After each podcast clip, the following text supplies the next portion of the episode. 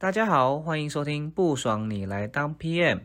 这个节目，专门访谈 PM 产品经理以及相关职能工作者。我们会访谈关于这个职能的一些专业知识啊，还有个人的成长目标。欢迎大家持续收听，让你更了解 PM 以外，也可以让你职场技能上升，还有更了解你的人生目标哟。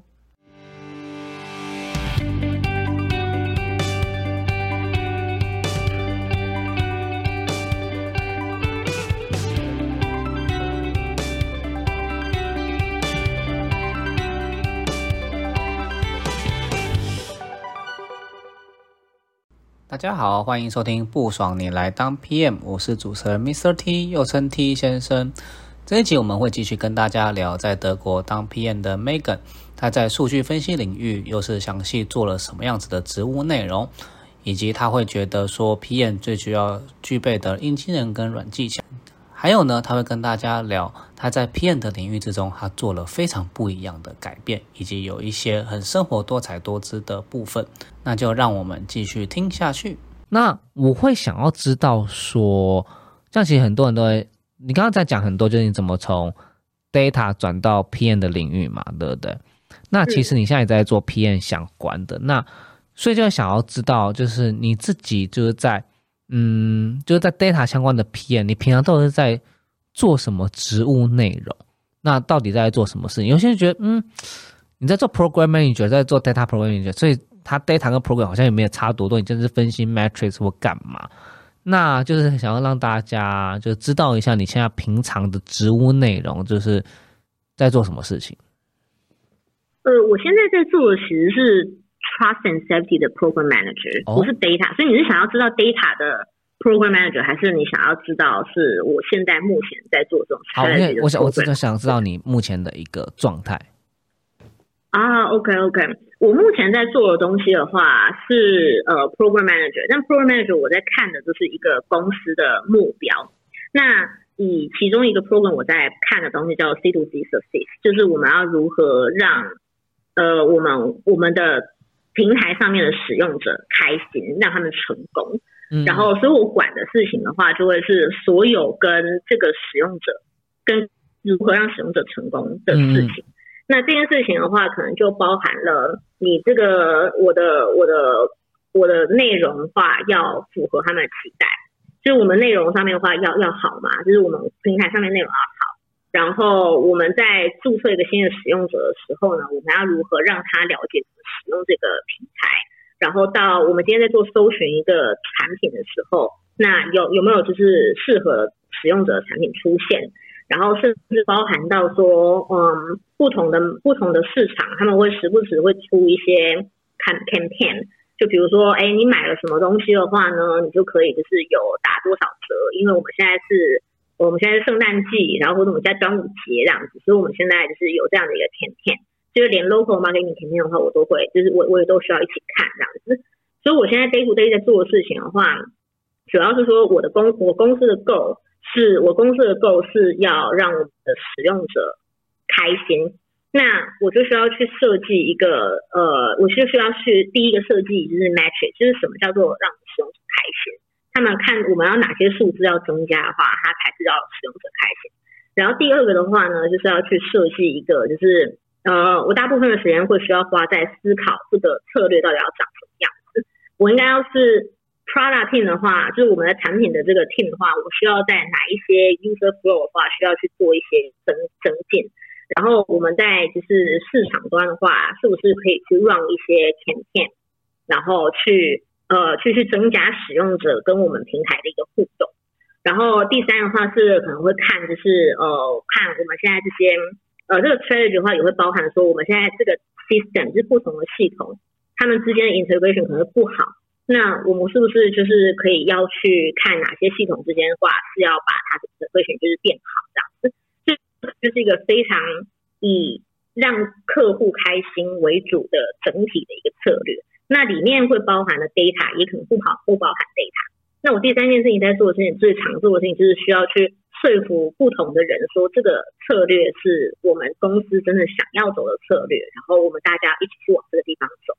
然后呢，才要去说服不同的产品的 team 说好，那为了要完成这个策略，你这个产品的 team 你应该要帮我做什么？然后你那 data science 的 team 你要帮我去把哪一个就是 machine learning model 给给给做的更好。所以我基本上我现在 day to day 在做的事情就是比较以公司策略目标为主，然后之后去呃实施跟执行这一整个 program 的一个过程这样。所以其实其实你现在是做 program manager，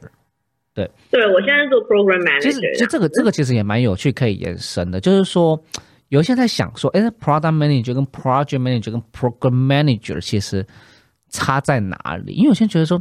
是不是都差不多啊？那我自己的想法是，呃，做一个 product manager，就是说他其实要，他除了就是管专案的进度以外，就是你可能要去知道说，呃，整个产品是怎么卖的，然后 business model 是什么，所以不只今天是了解使用者，你可能了解这些整个市场，然后。它到底呃，现在在这个整个大市场里面，然后它到底在哪一个位置？比如是属于呃正在赚钱还是正在亏钱？然后你要不需要把它 close 掉？所以他很需要知道说整个呃大环境的趋势，或者是说呃它的 roadmap 要怎么走？那如果今天是 project manager 的话，他可能就是一个案子一个案子，那可能半年一年这样子，然后做完可能就结束，你也不知道下一年，所以就是它比较偏短线，然后。你需要去就是做一些 timeline 的规划、scope 的管理啊，或者是 budget 的一些控制。那我想知道说，以你自己的想法，呃，program manager 到底是差别在哪里？我举一个例子来说，好，我们今天产品是卖这个杯子，就一个马克杯这样。你一个产品经理的话，你就是要去做出世界上最好的马克杯，你要去找出你的市场到底在哪里，到底大家想要做，是大家想要买什么样的马克杯，你就要把它做出来。这就是产品经理在做的事情。那我们今天公司的目标是，我们要进，我们要打入，就是我们要打入中国市场的马克杯市场。那 program manager 他在做的事情就是，我要打入中国马克杯的市场。那里面的事情的话。设备这件事情到底怎么做出来？到底要做什么马克杯？我不管，这是产品经理要做的。哦，产品经理就是想办法把这个马克杯做出来。那我 program manager 在做的事情的话，就会是，嗯，我说我 project manager program manager 要做的事情就是说，我打入中国市场，我马克杯要到位，我的 legal 要到，我的法尊要到位，嗯，我的就是呃，我要打多少的呃 marketing campaign，就是也需要到位。然后我在就是跟 local 的工厂在做什么事情，这个也需要。manager 都要去看，可是他的主要在做，他主要 care 的事情是我的这间公司到底有没有办法成功把马克杯打入就是中国市场。哦，是这样。然后，那你今天马克杯是一个嘛？就是你可能你是其中一个 product manager，你负责这一款马克杯，那会有另外一个 product manager，他负责另外一款马克杯。那我在我我 product manager 在看的事情就是说，不同的马克杯市场都可以进去。那 project manager 在做的事情是什么呢？project manager 在做的事情是，嗯，product manager 他。负责就是做出这里一个马克杯，那 project manager 他可能就是要产出一万个马克杯，他要跟工厂确定说，我这一单这一万个我要在如期完成，然后之后我的 quality 就要很好。所以这是我自己看到的话，project manager、project manager 跟 program manager 之间的差别主要是这样。嗯嗯嗯嗯嗯，所以他根本信息有，他就专注在某一个市场，然后把它确定可以做出来。可 project manager 可能要去想说，他怎么去适应不同的市场，然后把这东西做好。对对对，所以像我现在来看的话，我非常我我很常需要跟 product manager 一起合作，因为所以你们也有 product manager 啊？什么？所以你们也有 product manager，所以你们要互相去合作。我们有哦，其实很好，因为台湾很少就是说那么切齐的 project 跟 product 分开的。哦，你说台湾没有这么台湾很少分开，他要把它合在一起，就是 project 就是兼 product，product 可能就兼 project，所以它其实基本上。呃，它比较少，就是说真的分开，因为我前公司是很分开，就是我们做电信业，然后 project 正正正正正就是专注你讲的，就是专顾好这个客户，顾好这个市场。嗯，那它其实就是满足这边就好。那可 project 就是你要想象着怎么去把它规模化，然后把它你你要怎么去衡量，就是规格跟规格的标准化跟客制化的权衡，因为你不可能每一间。嗯，专案或者是每一个客户或者每一个市场都是一模一样，所以我们自己要权衡这件事情。嗯，对啊。哦，这还蛮有趣的。我自己观察是，我发现嗯，我我我自己观察是，我发现台湾可能是因为有很多这叫什么 OEM 吗？就这种嗯，O E 这 O 种 D M 这种设计制造这种公司，对，然后所以台湾的 product manager，我自己观察，这个我真的不是很清楚，我没有我没有很深耕这一个这个领域，但我自己观察，好像台湾的 product manager 是不是也蛮像 project manager 的、啊？对，就是其实很像，像是要要管就是特定的市场，然后就是一条龙服务，所以我觉得台湾其实很杂，你知道很少就是呃 project product，然后把它分开这样。可是你们会去需要设计你要做的那个 product 到底长什么样子吗？哎我说的不是 spec 上面的设计，是认真去跟最终的使用者做 interview，然后之后做出一个产品的一个规划。这其实又很 tricky，就有一些会给那一些 user researcher 去做，然后他不用管，嗯，然后就定一些指标，然后有一些就是他自己嗯。可能要自己亲亲呃亲呃亲手下跳下海去做这件事情，所以其实也是哦。根据不同的呃嗯，我觉得是公司啊企业文化，他觉得 PM 应该要具备什么样子的职能，或者是负责什么 ownership 去改变。嗯嗯嗯，所以延续到这个话题，就想要知道说，你现在在做 program manager，或者说你自己觉得它最重要的硬技能或软技巧大概有哪一些？它到底怎么样子的呃职务内容或者是呃能力，他觉得配得上一个 program manager？你觉得最主要、最最需要哪一些东西呢？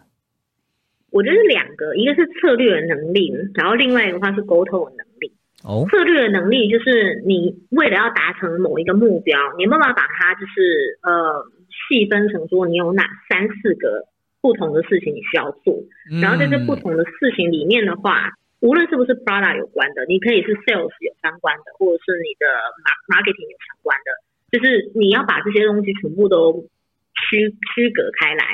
然后在每一个下面你要再去继续切分成就是更小的一个呃目标，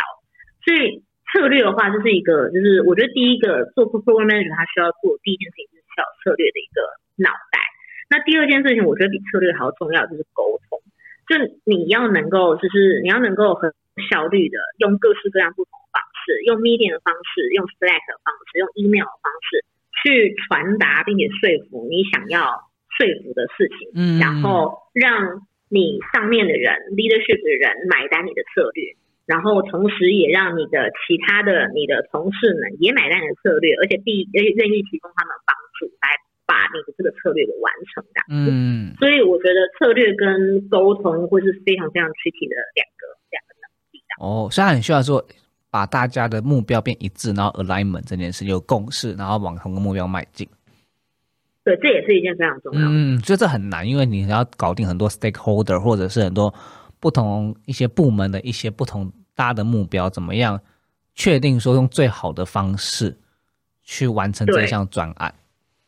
对，这个真的是心超累。有一次 我在沟通这件事情上有一心超累，就是为什么我假的当到之后就很就就很不想要做 PM 了，因为你知道你的当你的专案的当你的专案的范畴 scope 越大之后，你需要 involve 你需要就是 involve 的 stakeholder 又更多。然后你今天从五个 stakeholder 真的觉得还好，可是你今天有一百个 stakeholder，像我现在就 是 team 的话，大概有一百个人。一百个人，然后说你今天现在正在切分成十个 team，你今天从第一个 team 讲到最后一个 team 的时候，然后就啊好，终于大家都 align 好，然后第一个 team 人跟你讲说，哎，我想一想之后，我觉得就会觉得不是跟你 讲过嘛？又要再讲一次。哎、我觉得这很困难，就是你怎么去，就是说呃，就是 align 大家，然后那么多人，然后怎么去做一个共识？我觉得这个是很很难的技巧、哎。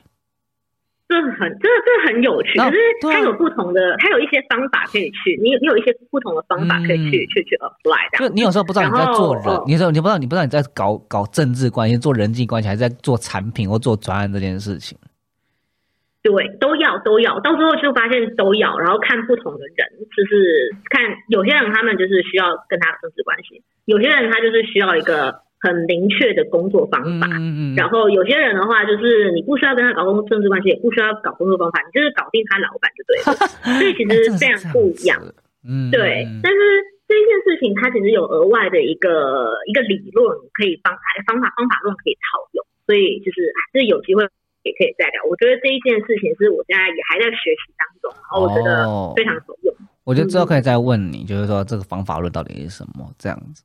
嗯，对，哎、我觉得很有趣，哎，我一我很多人一直以为说，呃，在国外工作，就是你现在在欧洲嘛，好像就不会遇到这些问题，有些人觉得说我在台湾就遇到一些很瞎的老板，靠，然后每次都做一些就是颐指气使，然后就是命令你做什么就做什么，然后大家还会就是你，呃，你猜我猜，就是大家在心里在想什么，目标不一致，然后就觉得我不想要做事，听起来好像在国外不，好像不一定会就是说避免这件事情哎，就是说，因为很多人想说哦，在台湾做的事情，那国外一定会迎刃而解，然后就想说我去国外工作，然后什么事情就 fine 了，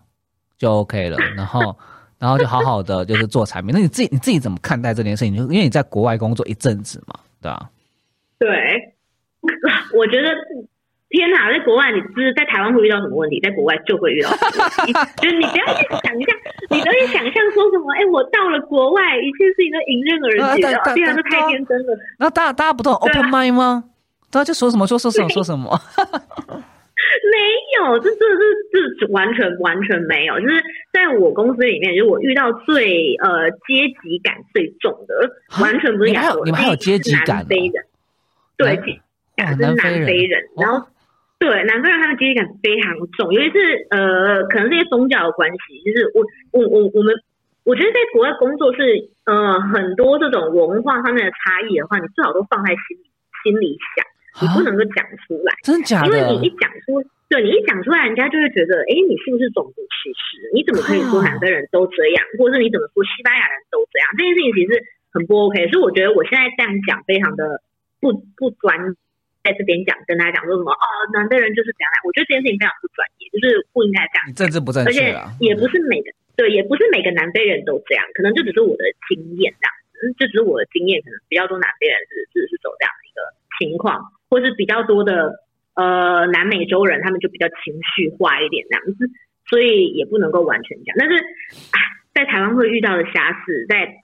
在在国外全部都会遇到，完全真的，我我很好，我我真的很惊讶，因为其实我们之前在认有一个荷兰的朋友，然后他们在就是我们有一集，然后他也觉得他也说是一模一样的遇遇事情，就是一样会遇到你刚刚讲，就是可能会有小人啊，可能老板就是很智障啊，然后对我就觉得，哎，大家觉得好像你在台湾你没有克服的这个难关，然后在国外就可以克服，其实我觉得不一，就是不要这样想。就是你遇到什么难关，你就是想办法去，你要用你的方法、策略，或者是你的 know how 去解决这些事情。你不解决的话，其实在国外还是一样，只是差别在语言上面而已。对，在语言上面，而且有，而且在在国外可能会更复杂一点，因为在呃我的公司的话是不同国籍的人都有这样子，在台湾你可能就是专注就是呃解决台湾人就华人这样子可是在都很了国外可能就会对啊，对，可是在国外就是有各式各样不同的人。那我甚至有遇过有些人，他们就就是对着你的面嘲笑，不是对我啦，可是是对另外一个同事嘲笑，说我们咆哮哥伦比亚人就是这个样子，就是我们哥伦比亚人就是这么虚华，什么有的没的。然后我想说，哈这样也是我真是醉了。但你有你有遇到有人暗箭重伤，或者是就是哎背后讲你的坏话，有啊这种，可能真的也会这样子有哦。啊，有啊，有啊，有那种就是本来在 host 一个 meeting，就是某某我们有一个呃每个月都会都会跑的 meeting 这样子，都都会都会 host 这个 meeting，然后本来都 host 得好好的，然后这个人他也是每个礼拜就是每个月都会参加，那 OK 啊很正常啊。这种 OK OK 啊。然后说有一天我老板就没来，我有一天我老板因为有某件事情那一次会议就没有来，然后我在还没开始讲话之前，然后之后他就马上就是 on mute，然后就说。我觉得这个 meeting 非常的就是没有用，对我们浪费我们大家时间，然后什么的。然后我想说，哎，我老板在的时候你不讲啊，现在这个时候才要讲，现在是什么情况啊？就是想要就是让我让我让我难看，就对，就是很多这种事情嘛，很奇妙，非常奇妙。吹皮球的事情也是到处都是啊。哎、好奇怪啊，就是觉得说，真的是，就是我觉得反而是你要去训练什么英文吵架能力。哎这一点倒是真的有有有能力因为有因为有些人中文吵架 OK，他英文就觉得嗯就变得很温。对对对对对，我一开始的时候也是这样子，因为我在台湾的话，我自认为是一个就你就骂很 fuck fuck 没有了，不能这样子啊。那你觉得你觉得就真的还还是要吵架就对了。还是要吵，而且还是要吵，而且你要脏话的吵，然后面带微笑的吵，台湾 那不就跟台湾一样吗？其实其实真的都一样的，差不多哎。其实都是一样啦，我不觉得有什么太大的差别。唯一的差别可能就是，嗯，大家我们还是会加班，可是大家对于加班的态度可能不太。其实还是会加班，就是这我也是很好奇欸，因为有些人觉得，哎，国外不就是年假又多，一次可以请一个月假，然后十点上班，然后三四点就下班，然后就去 afternoon tea，就是下午茶。一次可以请一个月上班，一一一次可以请一个月假，这是真的。那、哦是真的在欧洲啦。对，可是什么三三四点下班，偶尔偶尔也也是可以。可是像我前两天就是也是工作到四五点这样，啊半夜四五点这样子，有那么硬我现在好哦？累哦。嗯，如果你有责任心，你有想把事情做好的话，其实其实就会需要。但是有些也是有些人摆烂啊，也是有些对啊。在台湾其实你摆烂也是可以三四哎、点下班。我也觉得是这样子，所以不是，所以不是国外就是普遍每一个人都是都摆烂，就三四点下班，其实还是会有一些人他特别的努力。对，然后哦但你努力也不一定会被看到。我觉得大家应该学习，应该是哦多摆烂。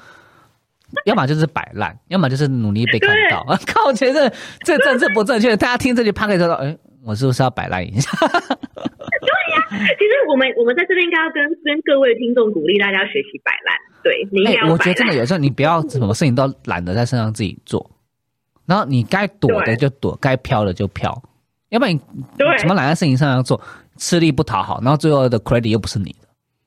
对，真的。像我们这样，你这节目会不会有点歪掉啊？就我以为这是一个没有，我觉得这是很真实，因为大家都把 P N 想的太美好，然后就觉得说啊国内国外都一样。我觉得就是说，让大家鼓励，就是那些政治关系其实还是要搞，然后你自己正你自己做事当然也要正常，然后你自己有时候就你不然，毕竟你也是领薪水的人嘛，嗯，对得起你的薪水最重要。我也觉得，我觉得对得起薪水真的是非常重要的事情。假如你做要死要活，你又没有加薪，那干嘛？对，就你有时候你还是要顾生活嘛，你毕竟不是呃工作狂，或者是你觉得一定要达到完全的事业成就，就变成 Elon Musk 或者 Mark Zuckerberg 这样子的概念。嗯，对，嗯就是你自己还是呃 work life balance，我觉得这是每一个人的信念价值。因为我自己至少是这样子，就是说，呃，我工作很努力，但我也要犒赏自己，我要跟我另外一半，然后我要去旅游，那我要去可能看影集，我可能要跳舞跳 swing，所以我觉得说我有嗯不同的一些生活，我需要需要顾。对，我也觉得这个才是真正自己的人生啊，就是自己的人生自己要。过啊，对啊。对，然后如果真的不行的话，适时的就应该要跟你老板说，哎，不无法，哎、我觉得就我烂。我的 workload 太多了。对，对，哎，我觉得这样很有趣。就是你之前有提到说，就是说，呃，你在毕业那一年，大学毕业你自己，因为你我觉得感觉你是一个很 work life balance 的一个人，你就很想要享受生活，不是完全注重在工作。那你你刚好说你毕业那一年就是有尝试的环游世界，你怎么会想要做这件事情啊？然后你觉得这件事有什么帮助？有时候觉得，你知道有一些台湾人靠背，就是说我直接骂脏话，就是就说哎哎，你这里所有人都台湾人，你这样讲话，就有些人就没有，有些人就觉得，我觉得有一些人会觉得你 gap year 就是没有意义啊。那你有什么成长？嗯，对对？那我我完全不觉得，我是 gap year 的拥护者。好，那我就想说，问你的这些想法，你到底怎么做 gap year，或者是你怎么看待你中间的心灵 anyway 的成长？我我那一年 gap year 是呃，我那年是大学毕业之后呢，我就决定我要休学一年，研究所硕一的时候我要休学一年，所以我第一件事情我已经考上研究所了，然后我就跟研究所我要我要休息，我要休学一年这样子。然后我那一年做了什么事呢？我那一年先去了非洲做了两个多月的国际职工，然后我又去了纽西兰跟纽埃一个非常非常小的国家。然后去做呃教育研究，去那边研究教育相关的议题这样子。然后我接下来就我就把钱花光了，就是因为你知道大学你没办法太多钱，然后我家也不是很有钱的人，我全部这些这些这这四个月吧，我只花十万台币，就只有十万块钱台币这样，然后就去了非洲的次。对，哎，可是很很很很过得很辛苦的。我在纽西兰的时候，一个礼拜的餐费只有六百块台币这样，怎么可能呢、是那是一餐的一两餐的费用吧？没有，就是我是一个礼拜的费用六百块台币这样，就是就是很惨这样。我那时候每一餐都只有吃面，意大利面，然后再加上那个玉米罐头酱这样子。然后就整吃吃吃完了，这超腻的。然后之后就生病，我非常不推荐大家这样做。然后反正我钱就花完了嘛，然后可是我休学休一年啊，然后就不知道怎么办，我就开始全世界开始投履历，因为我那时候其实就是。就是就是想要出国，所以我那时候就最做最坏的打算就是一个好啦，如果我就钱就花完，那我可能在嘉义，我是嘉义人，就是那我就在嘉义，就是 当我爸妈的名虫，这样当一年，就是跟爸妈一起陪一年。哦，然后可是吧，然后所以那个时候，反正钱花完之后，我就抱着这个最坏的打算，就开始在投投履历，全世界投这样。就是哪里有面试，我就哪里去面这样子。嗯，然后我到最后就蛮蛮幸运，我就拿到一个慕尼黑的一个 marketing analytics 的实习，就是行销分析师的实习这样。嗯，然后我就飞去慕尼黑做了半年的实，就是半年八个多月的实习。然后在慕尼黑，因为你有薪水嘛，就我实习的薪水虽然没有很高，就一个月才一千欧元吧。一个月一千欧元要住宿住宿啊，干嘛的没？可是也是省吃俭用一点，就是还还可以。所以我就在那边就我就半年的时间就待在慕尼黑，然后就就到处可以到欧洲到处去玩啊。然后结束之后我才回我才回台湾继续完成我研究所这样子。嗯，哦这样子哦，所以其实我觉得你很勇敢的，就是你敢就是说没有那么多积蓄，然后就去玩。就只有十万块钱，怎么那么勇敢呢？因为一般人就是会，就是说，不管我一定要好好的存一笔积蓄，然后再去玩，然后规划的好，感觉就是很 freestyle，想干嘛就干嘛。嗯，对，这是一个 freestyle，是的确是一个 freestyle。可是，嗯，我自己会觉得，你要趁年轻的时候去做这件事。哦，所以你不会后悔，你不会后悔哦。哦，我我再做一次，我绝对还是会做同样的事情。那一年影响我非常非常多。哎，怎么说？然后你的事。嗯，比如说，嗯，我以前从来没有想过出国，就是我在大四之前，我从来没有想过出国。嗯，然后我会突然决定出国，是因为我申请 Google 的实习，然后没有上。我那时候刚好认识 Google 的那个 Hiring Manager，我就问他说，为什么我的履历连面试都没有就被刷掉了？然后他说，哦，因为你不够 international。什么东西？真的讲会因为这件事情哦？我我可能那个时候吧，我觉得现在可能好多了。我我真的觉得是我自己的情况，那个时候刚好遇到这个情况，然后那时候就觉得哈，原来有国外经验是一件重要的事情嘛？所以我才决定我要开。因为备受刺激吧。对，有一点备受刺激。可是我很感谢他那个时候，因为这一件原这一件事情把我给刷掉。因为我觉得，嗯，我觉得人是这样子的啦，就是你看到世界有多大之后。或你今天看到世界上最好的东西的时候，你才有机会可以去完成八成。比如说，你看到最好其实是是一百分，那你就会开始想要往一百分努力，然后你就会，然后之后你最后能够达到的，基本上不会是一百分，你可能到达八十。嗯，我觉得在那一年很多事情，就是我遇见了很多人，认识了很多人，让我看到人生的不同可能性。就比如说，我以前在自工系的时候，我就觉得我知道我不不是那么适合写程式嘛，就是我可能考试 OK，可是跟同学比起来，我真的真的有些人就是一天就可以写完程式，就一个晚上作业都不写，然后前一个晚上就来写，然后写了就写完，他比写比你好。对对对我就傻爆眼，感这是 天天才跟一般的人的差别，我这第一次感觉到什么叫做就是差距。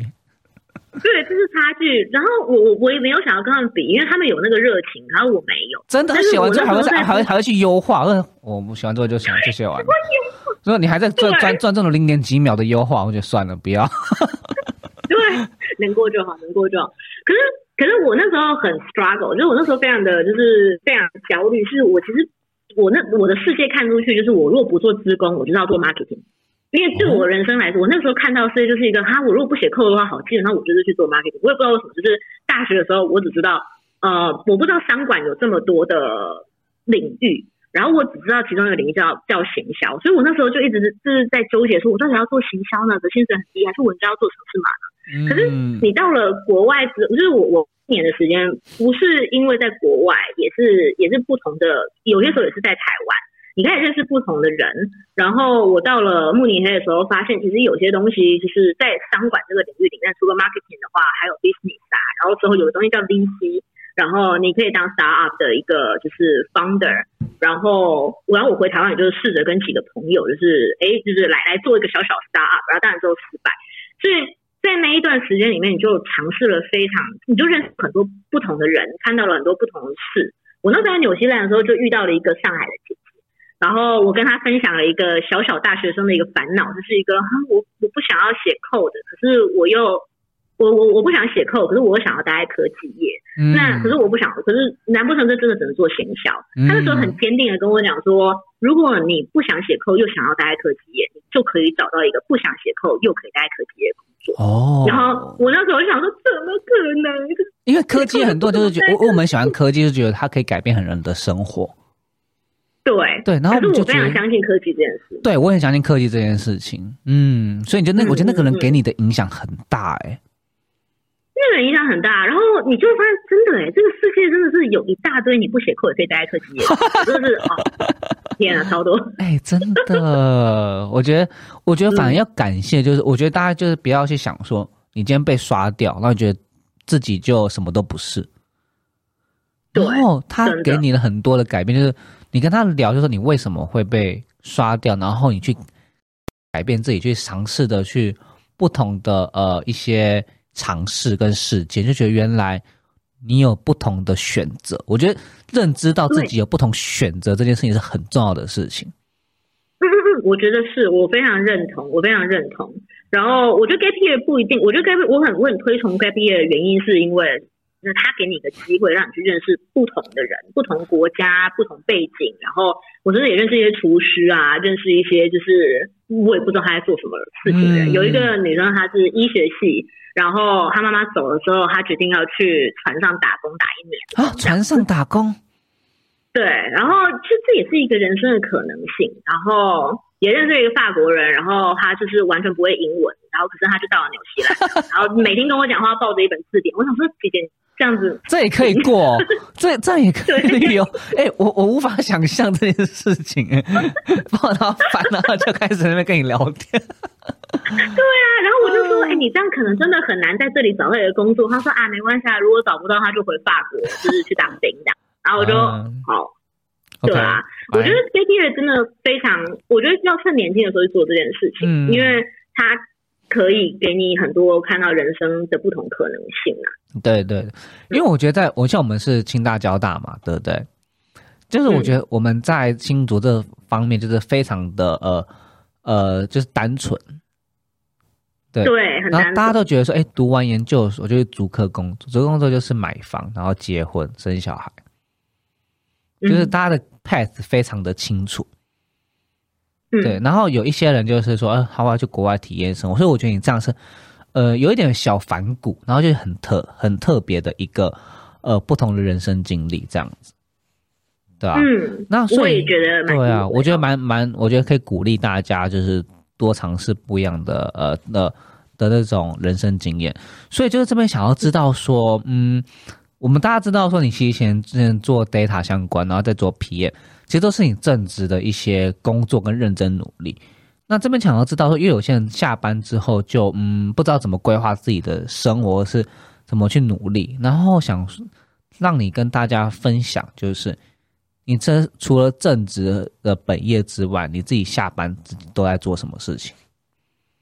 我最近的话，开始跟我男朋友一起开始合合力一起经营了一个 YouTube channel，然后还有一个 IG。叫做柏林二十二号哦，请大家去搜寻柏林二十二，或者我们在粉丝，我们在那个留言处跟大家讲。对，我们最近开始在，就是我我们一开始初衷只是想要跟大家分享在柏林这边新鲜的文化，然后我们看到的一些就是有趣的事情，这样子，有点像分享我们生活。就意料之外，就是收到很多不同的来信，然后说想要想要了解一下我们为什么来这里工作啊，怎么找到这里工作啊，然后这里科技圈又长怎么样？因为我们两个都是 data 出身的 product manager 跟 project manager 这样子，然后我们就觉得，哎，这个主题还蛮有趣，所以我们就接下来就规划了一系列，就是关于在欧洲柏林，然后做 data 跟科技圈相关的一些资讯，然后的一系一系列的影片啦，然后准备在接下来跟大家分享这样子。了解，所以你们在 I G 这个 channel 以外，在 YouTube 也有 channel，对不对？对，我们就是在 I G 跟 YouTube，就是查柏柏林二十二号都有可以找到。OK，所以你们这个节目的主题就是除了聊嗯柏林的生活，还有欧洲的一些事情以外，你们还大概还会聊一些哪些方面的东西？我们就基本上会聊职涯事情，哦就是在聊聊这边当 PM 到底长什么样子，然后像你刚刚提到的，要如何去管理一百多人的一个案子，然后嗯或者是说，就是这边 PM 的薪水长什么样啊？你可以有什么样的薪资福利啊？然后我们看到的一些科技圈相关的欧洲科技圈相关的一些，就是呃一些新闻这样。嗯嗯，我觉得蛮鼓励大家去听，因为我自己有看过一集，但我自己忘记那一集是什么。没没有，我现在有点强。对啊，对啊，对啊。那那那那你们那个怎么会叫二十二号啊？但是到到底是什么东西？那其实是我们家的地址。你把你们家还有你们没有讲说是在哪一条街，让大家都去找你。对，对，那是我们的地地址啦。就是我们是希望说，我们我们两个以我们家为中心，然后向外探索，让大家看看柏林，看看欧洲，看看世界到底长什么样的节目这样嗯。，你们好浪漫哦，还自己经营圈，我觉得是一个非常棒的一个呃情趣，或者是经营彼此感情生活的一个方式。我要就像你也经营这个 podcast，还是一件很厉害的。对，you know，就是这样。哎、对，所以我蛮好奇，就是你自己经营这么经营这样子的 side project，那呃，你自己未来还想要继续当 PM 吗？会不会就当你，然后去做一些呃，可能做一些自由业啊，freelancer，或者是做一些其他的事情？嗯，我我不排斥继续做、因为我自己觉得我还蛮喜欢这个工作，然后我也蛮擅长做这个工作的。但是我觉得疫情这一年就有一些改变，想法上有一些改变，嗯然后我目前就到底要不要继续做 PM 这件事情，我就我没有特别追求或特别不追求，因为我现在的人生重心会比较放在开始去追求财务自由，去那个 location freedom，哦，然后还有时间上自由这三件事情上面。对，所以我觉得得 PM 这件事情，嗯，做或不做，我没有特别一定要做或不要，我没有特别的规划。嗯，终极目标不是终，终极目标是你能追求人生的自由，就是不管是时间上或者财富自由这件事情很重要。嗯嗯。所以你刚刚说嗯然后这还有技术三项嘛上面的自由哎，那三项是什么？可以嗯再帮大家重复一下，你的自由是什么？是财富自由、居住自由跟就是时间上的自由。哦，这很开心哎，对吧、因为嗯，我觉得我因为我们现在其实也都三十而已了嘛，哎，对 不对？我还没三十，我还没三十，啊，我还没不好意思三十，，四舍五入差不多了，不要这样。没有这种事情不能四舍五入。硬要硬要，对好，反正我们差不多就是在这样子的一个年龄的范围，就是我觉得这几年的价值观跟我们差很多，跟我们刚出社会的想法，刚出社会就有一些人就是我要改变世界，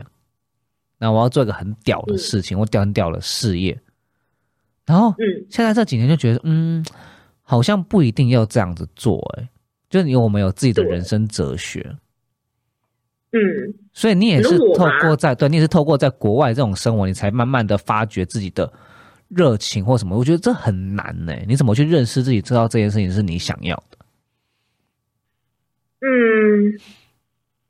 这问题好有趣。我在另外一个 podcast 还跟别人有一整集在我们聊这件事情。我我们推荐大家就是去听看你那个 podcast，呃，不个 YouTube 嘛，对不对？对，好那个是另外一个 podcast。可是简单讲说，怎么会认识自己哦？嗯，你你那你那个之后跟我们推荐说是哪一集，然后我请大家去听去看，因为我觉得这是非常重要，去认识自己的天赋或认识自己的人生的重心。嗯，那个那个那个 podcast 叫做三十 Plus CEO，他们前阵子的时候来找我，就是录了一个 podcast，然后专门整集不聊皮验，不聊 data，就是在聊这件事情。哦，我觉得还蛮有趣，但有有有时间可以去听听看。叫什么但是我三十什么自己？的想法，叫什么东三？十三十 Plus，哎不对啊30加 CEO。你明明就不是三十加我不是，我是我是柏林二十二号，哦就是之前有一个另外一个 podcast，他们来找我，然后也录了一另一集，就是也录了一集这样的 podcast 这样子。嗯，了解对对对了解，OK，可是你们可以到柏林二十二号，我不然把它就是 copy paste 到 复制贴上到我们的 channel 这样子。嗯，对，可是你说怎么找吗？我自己觉得主要来说的话是是疫情吧，跟公司跟跟在不在国外工作是没有关系。我觉得重点是在疫情，疫情时间的时候，因为大家我已经呃在家工作一整年半了，然后你突然发现，其实在家工作真的是一件非常美好的事情。嗯，然后很多东西你不需要真的去，很多东西你不需要，就就太多事情你不需要真的去办公室你就可以完成，然后你可以拥有自己时间的弹性这样子。然后再加上呃家人，就是最近可能家人生病啊，然后之后在 coronavirus 期间的话，也听到很多不同的朋友离开，那你就会开始就觉得说。你今天在公司上面开始工作，然后变成 manager，然后变成 manager 的 manager，变成 CEO、CEO。最以前是想要变成 CEO，然后变成 CCO。真的，我以前是想要这样子。嗯，对。但是你之后就发现，其实这些人都是被雇佣的一环。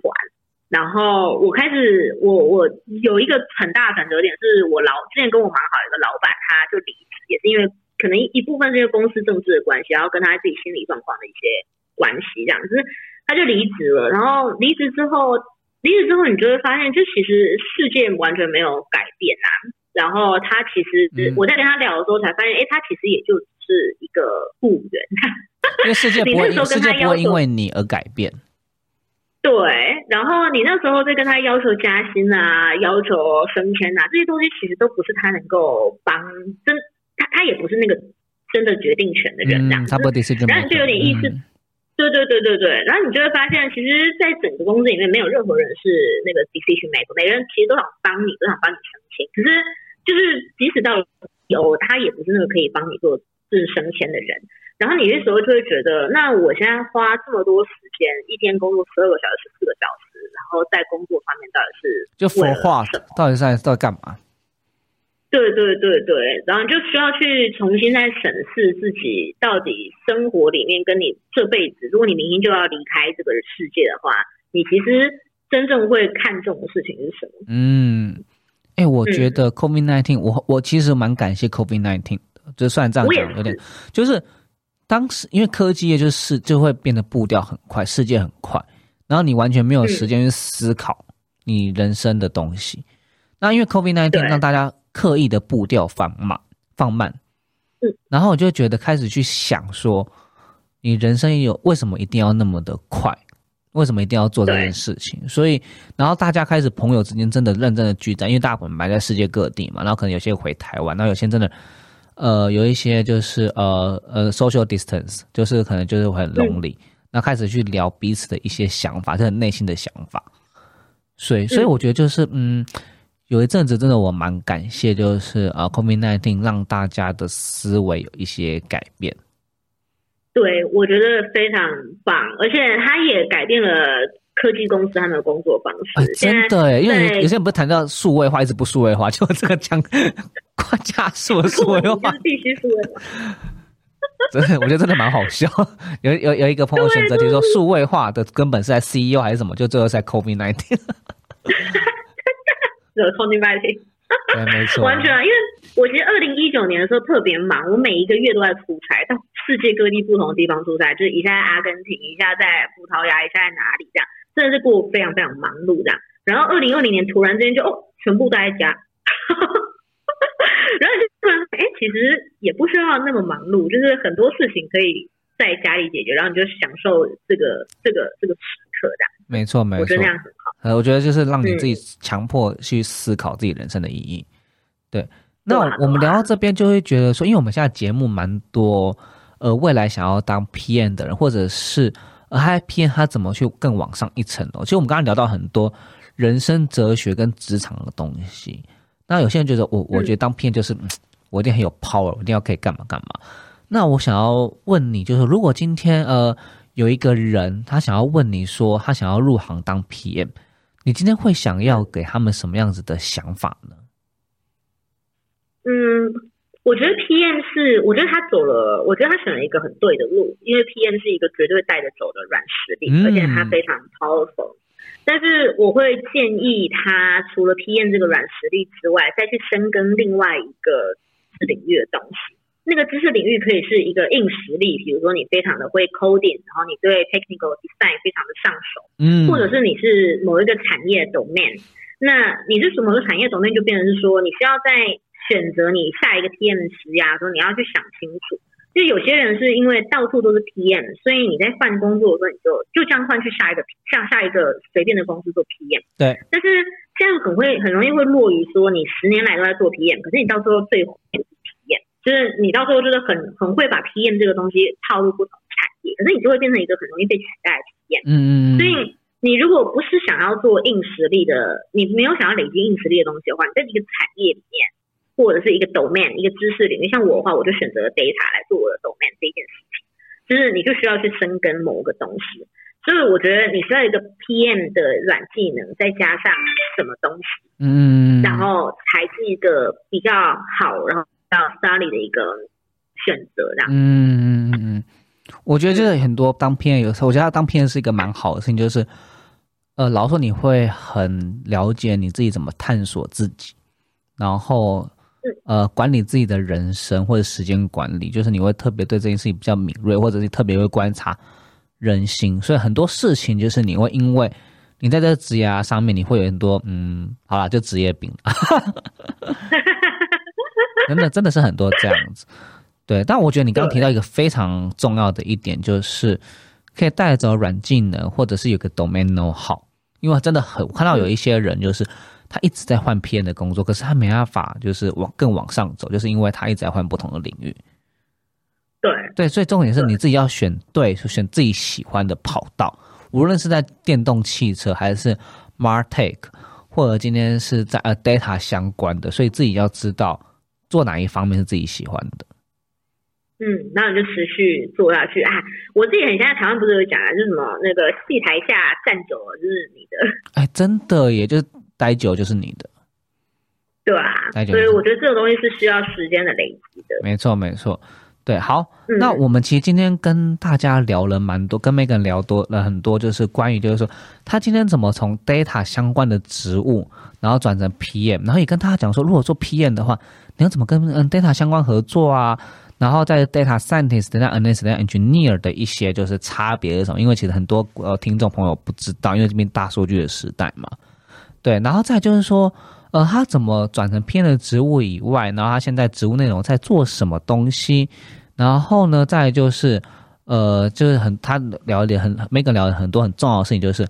很多人以为在台湾工作就是嗯就是这样子，在国外工作迎刃而解，所以其实不然。他讲说一些谬误或者是一些呃一些一些一些就是误会的地方，然后从这边带出说，那如果你真要这样做的话，那些软技能硬技巧你应该要怎么样子具备？然后我觉得很鼓励大家去听一下，呃，Megan 的一些可能他有受访的吗 Podcast 或者是 IG 的一些频道，因为我觉得他包含很多人生的哲学，人生不只是一些就是说呃工作，你还可能还要去享受生活一些不同的。呃，世界包含他去做一些 gap year，我觉得这是非常非常呃重要的一些事情。对，那最后我就想要问 Megan，就是说，如果大家之后想要认识你更多，或者是呃想要知道你可以去问一些事情的话，你会怎么样推荐大家去认识你呢？好，大家可以来按赞订阅我们的 YouTube channel 或是 IG 柏林二十二号。或者是我有一个经营更久的 Facebook 粉丝团，叫做孙 and M，那大家都在这上都可以留言，然后或私信我们，跟我们一起聊天。好，大家五星吹捧起来。对我，我们最后也会在我们的 IG 或者是呃我们 Podcast 的留言处，然后跟大家讲说，呃，怎么认识 Megan 这样子的，呃呃，人生不同的体验，我觉得大家可以去知道一下，很重要。OK。好，那我们今天节目就到了一个尾声，那我们就是跟 Megan 跟各位听众说一声再见。好，那先谢谢大家，拜拜，拜拜。